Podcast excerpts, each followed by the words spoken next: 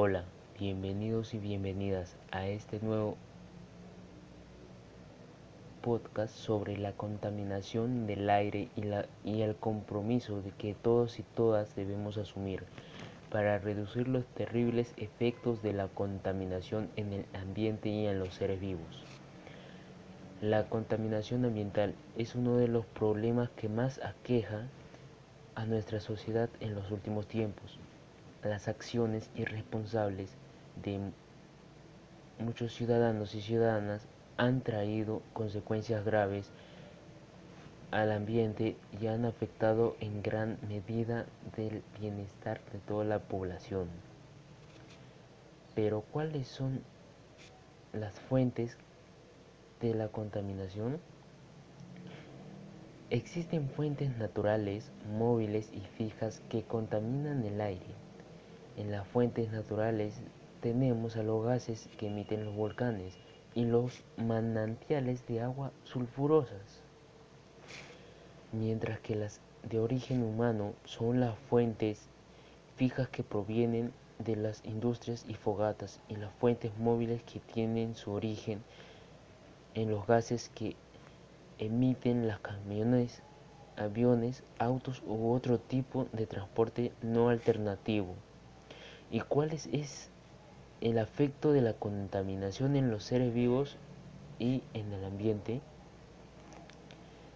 En las fuentes fijas se encuentran los gases contaminantes que se debilitan la capa de ozono y en esos contaminantes se encuentran los clorofluorocarbonos CFC que al llegar a la atmósfera se rompen y generan monóxido de cloro que al reaccionar con el ozono la capa de ozono no puede filtrar los rayos ultravioletas que ingresan a la Tierra Tengamos en cuenta que los rayos ultravioletas son parte del medio ambiente y la vida de la Tierra.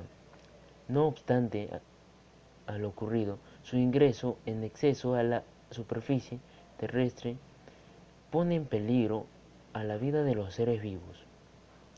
Entonces, nosotros, ¿qué podemos hacer ante esta grave situación? Ante esta situación y la vulnerabilidad en que los seres vivos se encuentran debido a los altos índices de contaminación, se deben tomar medidas para disminuir los altos niveles de contaminación y trabajar juntos por el desarrollo sostenible. Por ejemplo, en vez de hacer uso de un auto o un ómnibus, es preferible caminar o manejar bicicleta para trasladarse de un lugar a otro y haciendo esto se beneficia nuestra salud y la de los demás. Se colabora con el cuidado del medio ambiente. En la agricultura se debe promover el uso de pesticidas y fertilizantes que sean amigables con el medio ambiente. Y así podemos ir enumerando más actividades ecológicas que cada uno de, nosotros puede realizar desde el hogar, en el centro de estudios o de labores. Para ir terminando, debemos resaltar que es importante proponer acciones que reduzcan los altos índices de contaminación y comprometernos con su cumplimiento en favor del ambiente y la salud de todos los seres vivos. ¿Y tú? ¿Qué actividades estás realizando en favor del medio ambiente?